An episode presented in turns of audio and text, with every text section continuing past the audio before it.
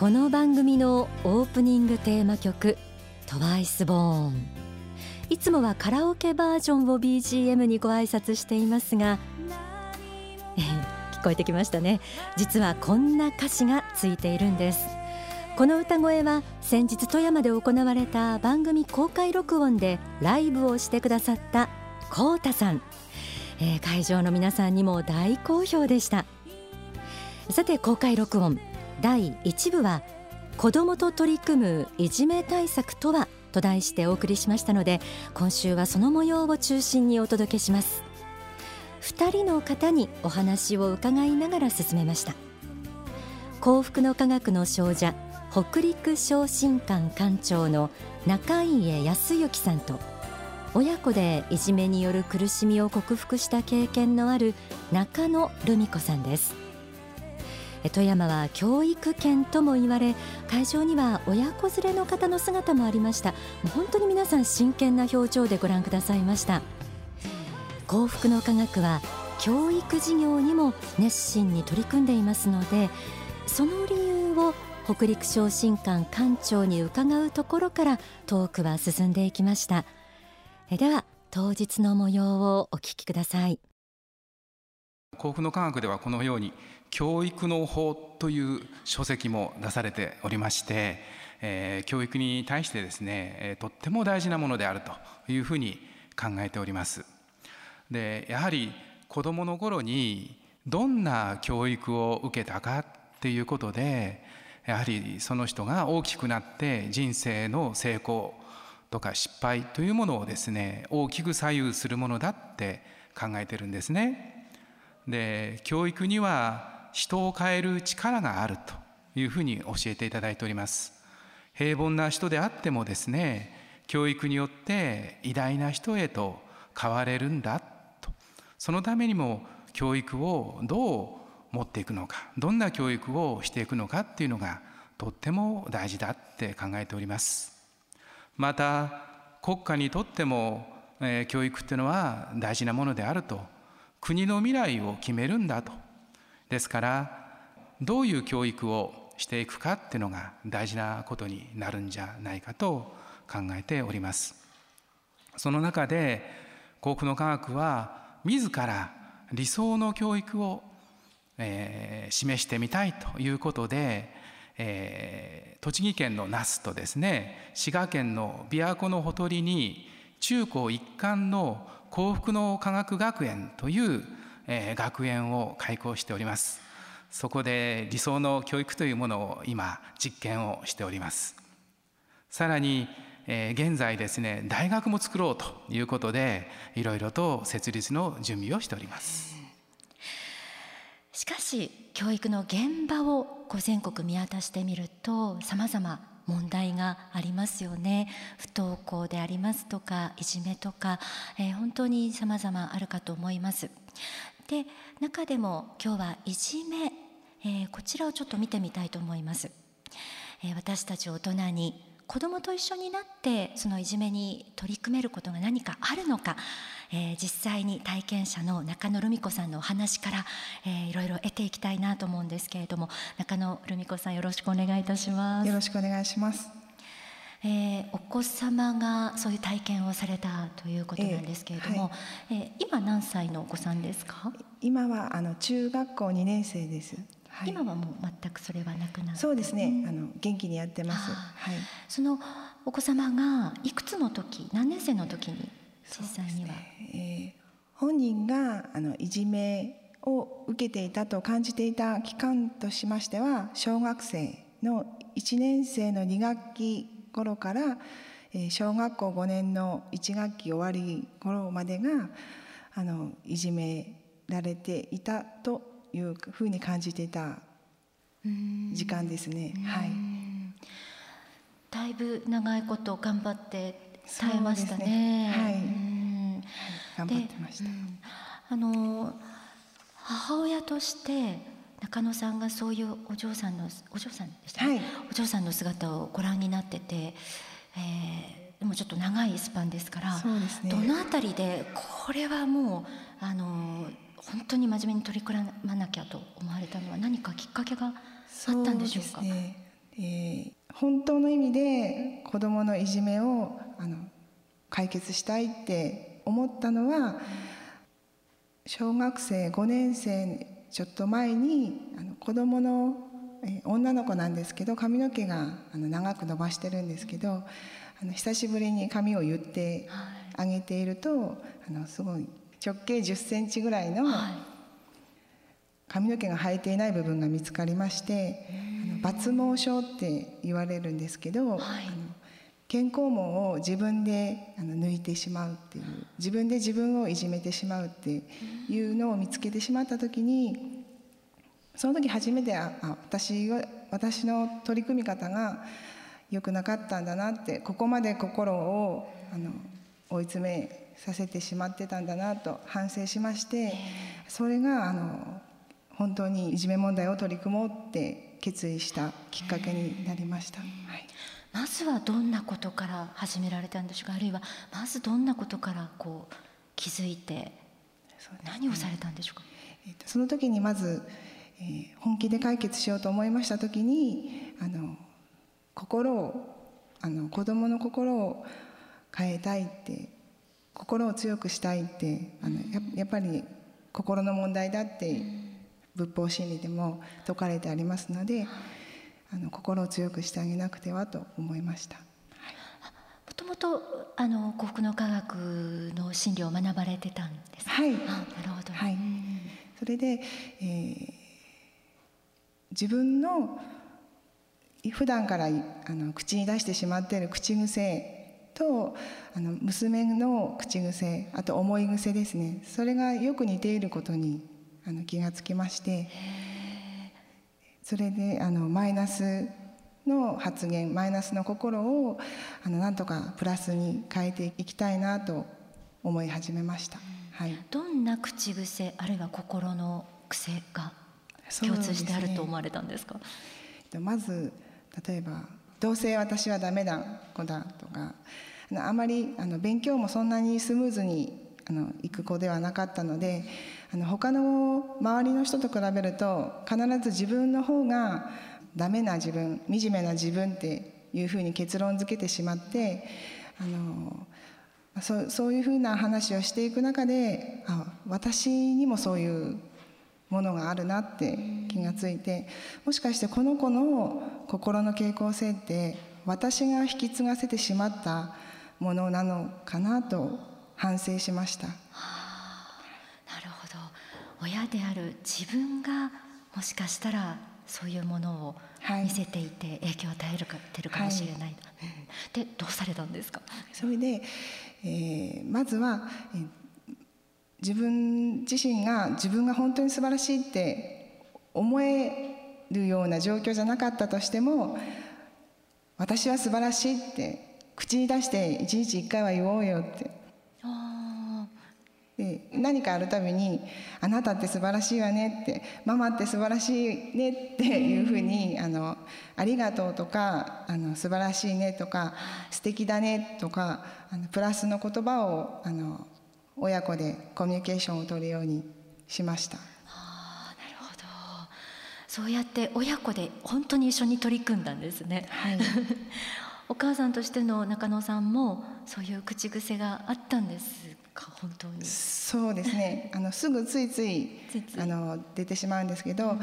例えばあの友達に電話をしてあの電話を出てもらえなかったりすると、ああ私の電話だから出てくれなかったのかなって考えるほどにマイナス思考でで私だったら出なくてきっとあの人が出るわとかすぐにあの思ってしまうようなところもあったんですけどあの、まあ、私の子供の話も聞いてるとあの今日あの体育の時にあのバスケットボールが背中に当たってきたって。きっと私にぶつけたに違いないっていう 私だからぶつけたんだってあの泣いていてその姿を見ながらあの自分の姿を映されてるような気がしましたね。それ気づくってすごいですね。そうです。もう気づかざるを得ないぐらいにたくさん あの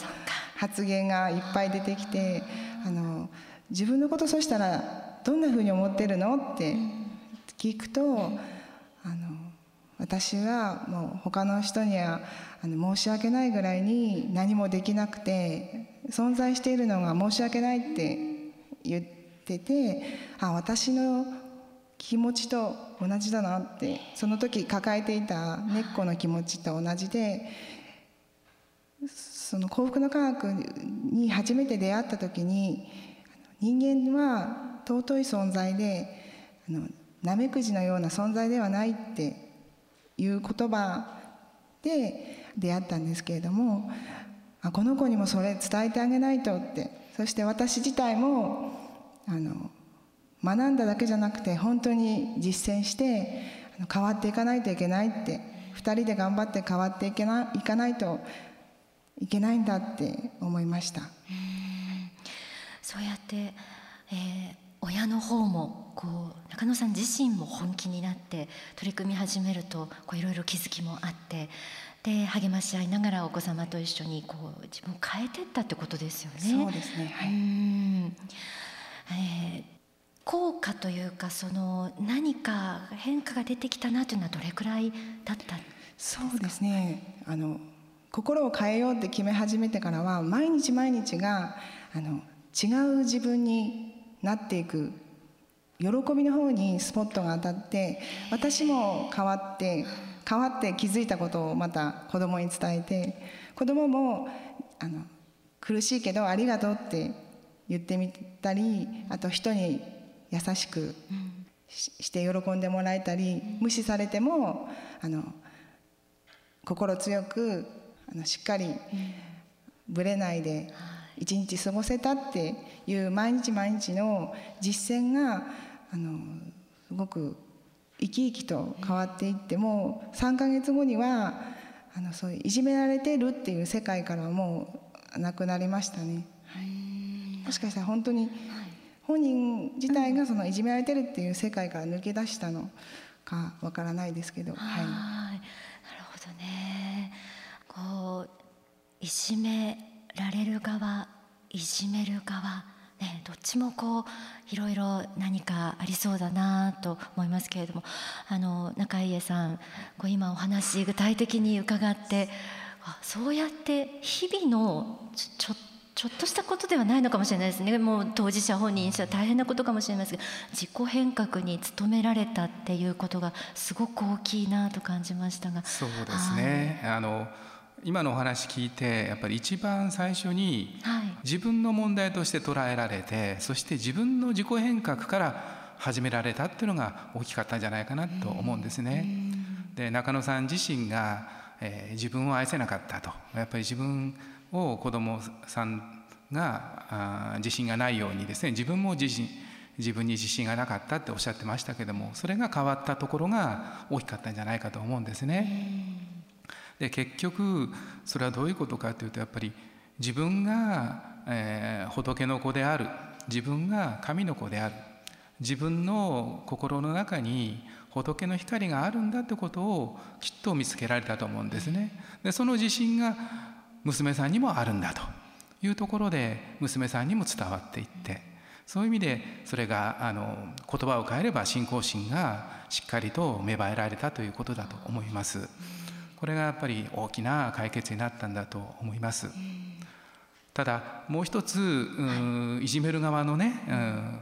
立場だとかそれから、えー、それをこう見ている立場に対しても一言やはり宗教としては、えー、申し上げたいなと思うんですが、はい、やはりいじめるということはそれは、えー、悪なんだっていうことなんですね。うんうん、法律で決まってるどうのこうのなくてそれ自体が悪なんだってことをしっかりと教育の現場で教えないといけないと思うんですね。はい、いじめは悪なんだ。なぜ悪なのかっていうとそれはお互いに仏の子であり、えー、弱いものを慈しむというのが私たち人間が人間としての尊厳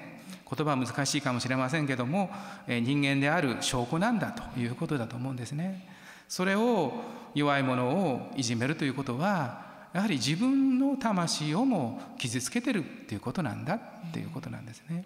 でも公教育の現場だと現実には何が善で何が悪かというのはあのしっかりとは教えてないのが現状ですよね。そうですね、うん、この辺り本当に精神的なこうなんかあの中心になるもの人を作るその価値観の中心になるものが抜けている感じがしてちょっと問題かなと、はい、そうですね。やっぱりそこを教えてるのが宗教なんですね、はい、だから何が善であるか何が悪であるか。多数決というのはですねやはり、えー、善悪を決めるものじゃないんですよね。うん。善悪をこう、うん、探るものではあってもですね、うん、探るものでもあっても多数決で善悪が決まるわけじゃないですね。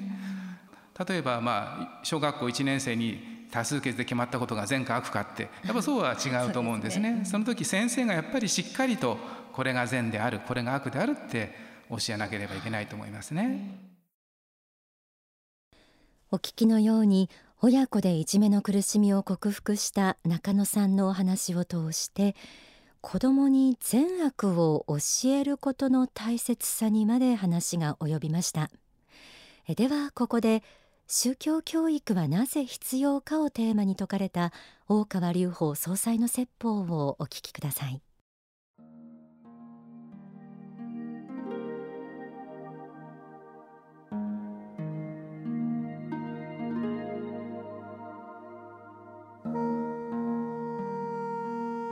世界の体制を見る限りは宗教教育っていうのは非常に早いうちから始まっています。それは学校で教える高度な学問ですね。知識教育よりも前に上層的なものが先にあるからなんですよ。この上層的なものは物心つく前ですね。10歳11歳ぐらいになる前前に上層的なものを作らないと人間の魂が善なる方向に向いていかないんですね。知識だけだとこれ善も悪も関係なく進んでいくことがあるんです。勉強すれば力がつきますから伸びていきます。だからそういう上層的なものはやっぱ先にあるので比較的早いうちから始めることが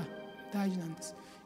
まだまだ完成には至っておりませんけれども私たちは今日本を救うのはやっぱり教育の改革が大きな柱の一つだと強く信じているのです。ですからいじめとか学級崩壊とかいろいろありますけどもやはり根本のところですね。一番よって立つところあるいは人間のこのお互いの争いを超えてですね尊敬できるものというのを上にいただかないとなかなか収まるもんじゃないと。この世の利害の調整だけでは終わらないものがありますよと、まあ、こういうものがやはり神仏の目というものを意識してやっぱりこの世に生きた意味生きている意味勉強する意味社会に出て活躍する意味というのを教えることによって初めてですね善なるものは何かという心を引き出すことができる。エデュケートすることができるんだということを私は申し上げたいと思います。お聞きいただいた説法は書籍教育の使命に収められていますえー、公開録音やはり良かったですね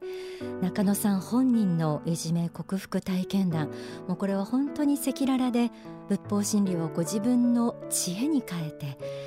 親子で強くなられた姿を本当にこう、えー、眩しく拝見しながら聞かせていただきました会場の皆さんも生のお話に身を乗り出すようにして聞いていらっしゃいました今日は子どもと取り組むいじめ対策とはと題して公開録音の模様からお届けしました。